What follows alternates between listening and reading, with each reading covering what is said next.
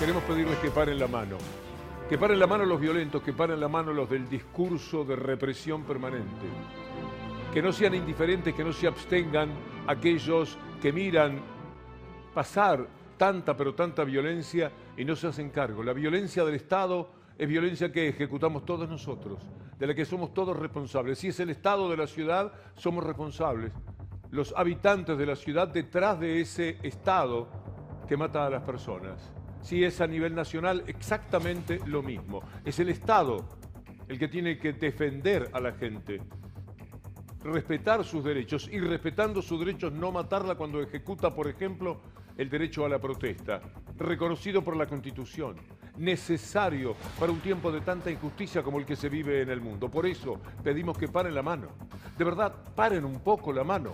No pueden seguir matando gente deteniéndola, hiriéndola, llevándosela por delante, humillando a todo lo que encuentran porque hay cuatro o cinco voces que ahora vamos a escuchar, que permanentemente hablan de esa violencia y de esa represión. Parece que no tuvieran otro léxico, que no conocieran nada más del idioma, salvo aquello que compone una idea insufrible de relación en la sociedad. Es increíble que ahora escuchemos al ministro de Seguridad de la ciudad de Buenos Aires, a Bursaco decir que la policía estuvo fantástica. ¿Este hombre fue detenido por la policía o se desvaneció Fue uno de los detenidos solo? por los actos violentos, sí. Perdón, fue, eh, fue detenido. Sí, fue sí. puesto en el suelo, lo golpearon. No, no, no, no lo golpearon. No, no.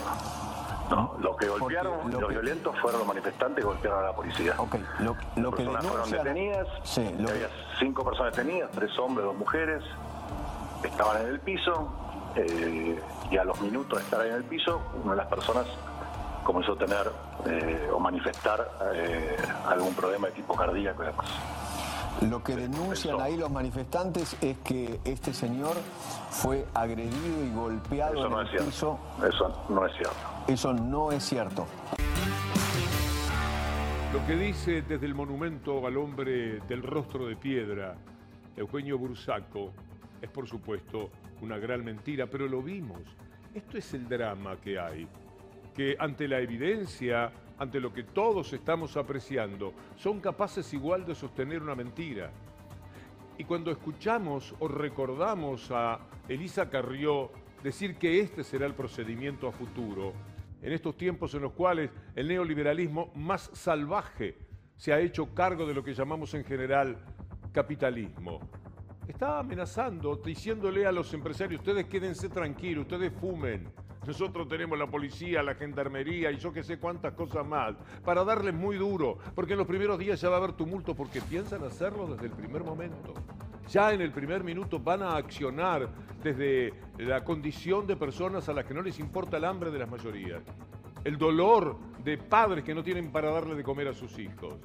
Van a pensar siempre en la represión, la de Jujuy y la que tuvimos ayer. No es casualidad que el personaje que maneja Jujuy sea socio políticamente del personaje que maneja la ciudad de Buenos Aires. No es una casualidad. Que ellos necesitan, por supuesto, como no pueden explicar, como no pueden razonar con nosotros porque todo lo que tienen para decir hace al abuso que cometen con el resto de la sociedad, en los términos económicos, sociales y jurídicos que ya conocemos. Jorge Elbaum, que conoce, conocía a Facundo, nos dice la verdad.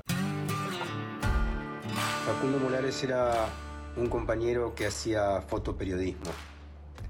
Viajó a Colombia para tratar de tener de primera mano eh, algunos testimonios de lo que implicaba una guerra civil y por eso lo acusaron de ser parte de la FARC. También viajó a Bolivia para cubrir en su momento el golpe de Estado contra Evo Morales y fue detenido justamente por estar del lado de los manifestantes cubriendo esa situación de represión. Fuimos parte con un montón de compañeros que buscamos la liberación eh, de su prisión en Bolivia, en donde fue torturado y herido. Escuchemos ahora a Facundo Molares. Conozcamos un poco al hombre asesinado ayer. Joven abracé la solidaridad social, la solidaridad internacional, porque no hay ser humano en el mundo que no sea ajeno. En eso los revolucionarios, los comunistas, los cristianos, tenemos un mismo origen y tenemos una misma convicción, que no hay sufrimiento en, en el mundo cometido contra un ser humano que no nos toque como personas, que no nos toque como pueblos. La solidaridad que he ejercido durante toda mi vida me ha llevado a distintos escenarios del mundo en los cuales siempre he manifestado mi espíritu y mi convicción muy firme. Una vida de lucha en el periodismo, una vida de compromiso. Quiero compartir con ustedes esto que dice el diario El País de España. Todos los diarios españoles importantes son diarios que responden a las empresas, bancos, consultoras, etcétera, que tienen intereses en América Latina. Por eso los ataques sostenidos hacia cualquier gobierno nacional y popular que tengan estos países. Un ex guerrillero argentino de las FARC muere tras ser reducido por la policía en una manifestación en Buenos Aires. Toman nota de lo que dicen los diarios de acá, de la misma manera que los de acá toman nota de lo que dicen eh, allá, en España. Eh, ayer mostrábamos cómo la mafia de Clarín tomaba nota de lo que dice el diario El País de España respecto a Rafael Correa. Podemos leerlo otra vez. ¿Quién era Fernando Villavicencio, el candidato presidencial asesinado en Ecuador? Tenía denuncias de corrupción contra el expresidente Correa. Acto seguido, ¿qué es lo que viene? Viene la nación diciendo, eh, dando este título, una muerte que deja mal parado al correísmo y puede cambiar la dinámica de la campaña en Ecuador. Se sabe que la campaña viene muy bien para el correísmo, en un acto de justicia final que hará el pueblo de Ecuador. Pero aquí están especulando. Este hombre había tenido algún tipo de enfrentamiento con Correa.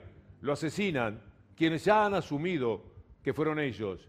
No obstante, igual lo quieren relacionar con Correa, por lo cual sería Correa el que en definitiva manda a matar a Villavicencio de una atrocidad. Tienen una voluntad para la mentira que nada más la ejercitaran un día a favor de la verdad cambiarían el mundo. Y los invito, las invito para el próximo lunes, si Dios quiere.